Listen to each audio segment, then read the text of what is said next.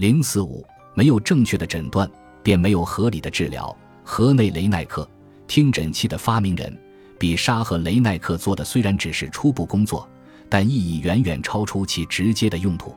从某种意义上讲，它标志着对疾病过程的理解进入了一个新阶段，也可以说一个新的层面。莫尔加尼已将疾病的部位定位在器官上，比沙从解剖学层面介绍了器官和器官系统是由名为组织的片状原生质组成的。现在，比沙和雷奈克一起表明，疾病的概念不仅包括器官，还包括构成它们的组织。十九世纪后期，医学显微镜的发展照亮和拓展了人们的视野。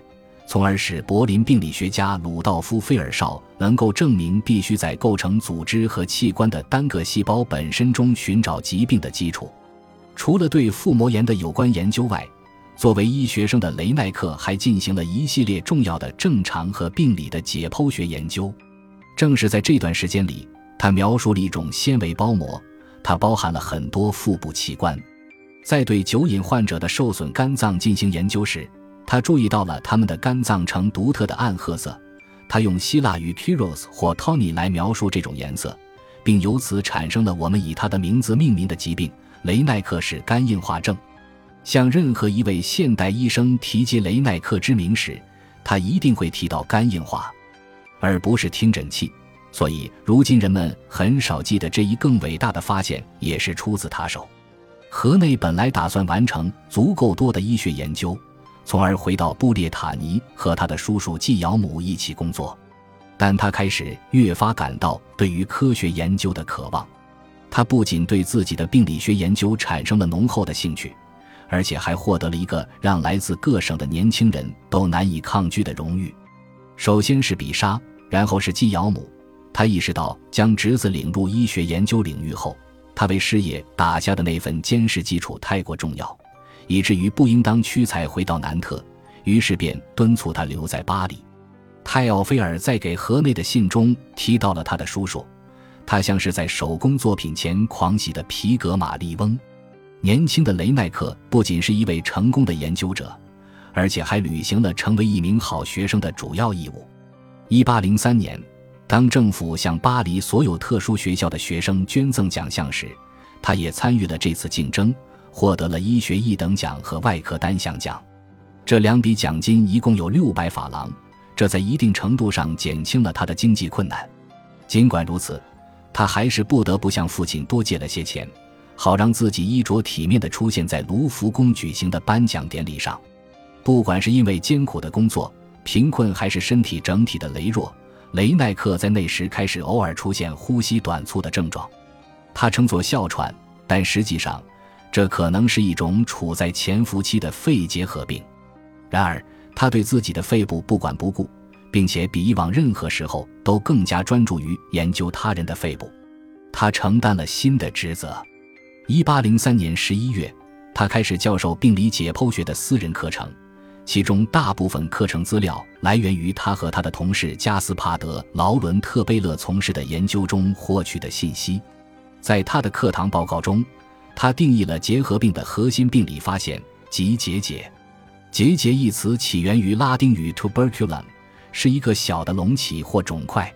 这种疾病之所以得名，是因为这种小小的种子状肿块是人体试图通过炎症过程保护自己免受结核分支杆菌的入侵而产生的。结核分支杆菌是一种引起疾病的有机体，白细胞汇入微生物入侵的区域，致力于破坏细菌。后者随即被更大的细胞吞噬，这些较大的细胞会接着改变形状和质量，成簇形成一个团块即结节。结节最初是显微镜下可见，逐渐长到肉眼可见的大小。由于雷奈克比起当时原始的显微镜，他所有的观察都是用肉眼或小小的放大镜进行的，因此他所看到的一切。对于任何愿意不厌其烦地去寻找他的医生来说，都是可见的。当增大的结节趋于合并成一个相当大的尺寸时，它便更加容易被看到。此后，结节中部会经常发生干酪样坏死，因此产生了我们所熟知的空洞，常在疾病的晚期阶段见到。虽然可见结节的存在早在一百多年前就已为人所知，但人们一直认为它们只累及肺部。雷奈克表明，这些病变可以在身体的任何器官甚至骨骼上发现。由于他的工作，就有的希波克拉底学派对痨病的诊断逐渐被抛弃，取而代之的是解剖学层面更为准确的结核病。这种改变本身就彰显了一种医学进步。从科维萨特、贝勒和雷奈克的工作中产生的术语反映了这样一个事实，即疾病从此被视为解剖病理原因的结果。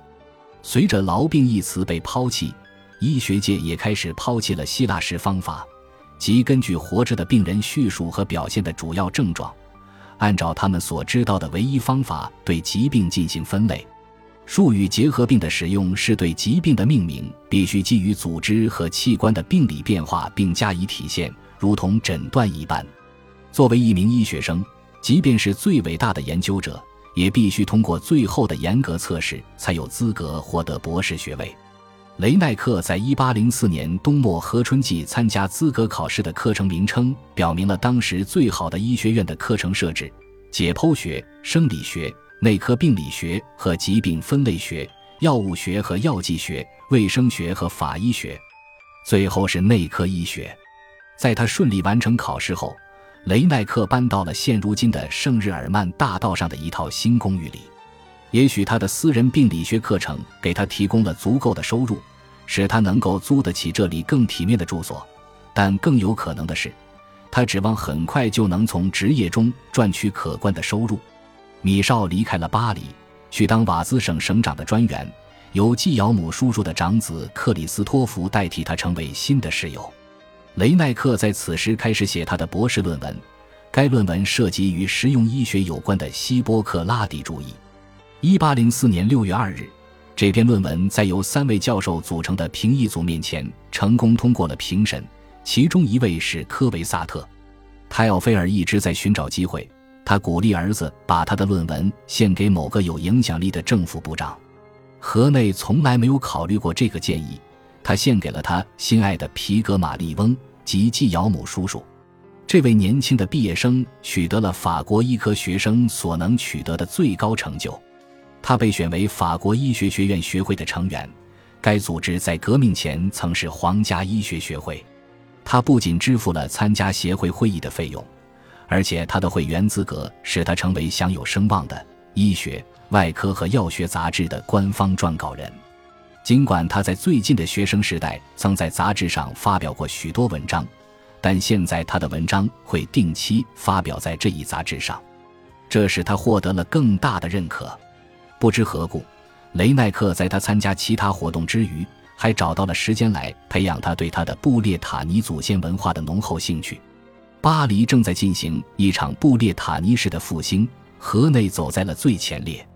他从父亲那里得到了一本布列塔尼语法、一本字典和几本书，并怀着一种虔诚的心态开始学习这种语言，就好像要献身于这场布列塔尼的复兴一样。在不到一年的时间里，他就得以在写给家人的信件中展示他的新技能。并且在巴黎的医院和许多受伤的布列塔尼男孩寻找机会交谈和写作，他们非常感激能用凯尔特方言与这位年轻的医生交谈，而医生的关心似乎由于母语表达的原因而显得更加强烈。也就是在这个时期，雷奈克开始信奉天主教。他的童年并不信奉任何宗教，他父亲与教会的联系也很薄弱。河内改变了这一切。他在与宗教和布列塔尼文化的牢固纽带中发现了一种团体感，这种团体感支撑着他在巴黎毫无归属感的生活。他明显的保皇派政治倾向可能是他需要权威和认可的一个不太明显的表现。最后，这位新取得资格的医生是时候开始他真正的实践了。他已经成为一名出色的内科医生、技术娴熟的外科医生和一名教师。他的病房巡视和讲座吸引了越来越多的学生。他是一家重要医学杂志的定期撰稿人，现在成为该杂志的编辑。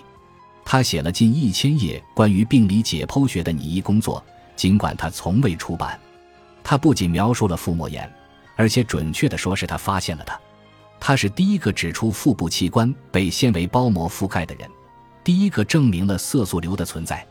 他用二百多例尸检的证据证明了结节是结核病的基础病变，也就是所谓的病原学发现。通过他的工作，这种古老的结节性疾病最终被理解为简单的肺部的结核。它是一个器官对一种疾病所做出的反应，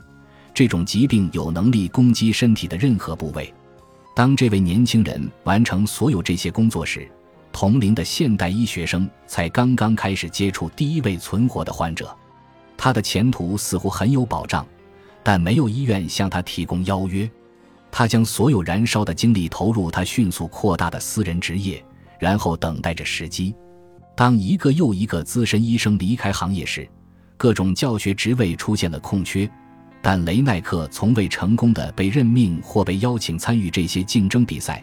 也许是因为在现实中，制度的平等主义基础有时只有在被违背之时才能彰显其价值、受到尊重。雷奈克没有强大的庇护人，他继续写作，记录他对疾病的观察，但几乎所有的时间都花在照顾病人上。1810年，他的弟弟米绍和他的母亲一样死于结核病。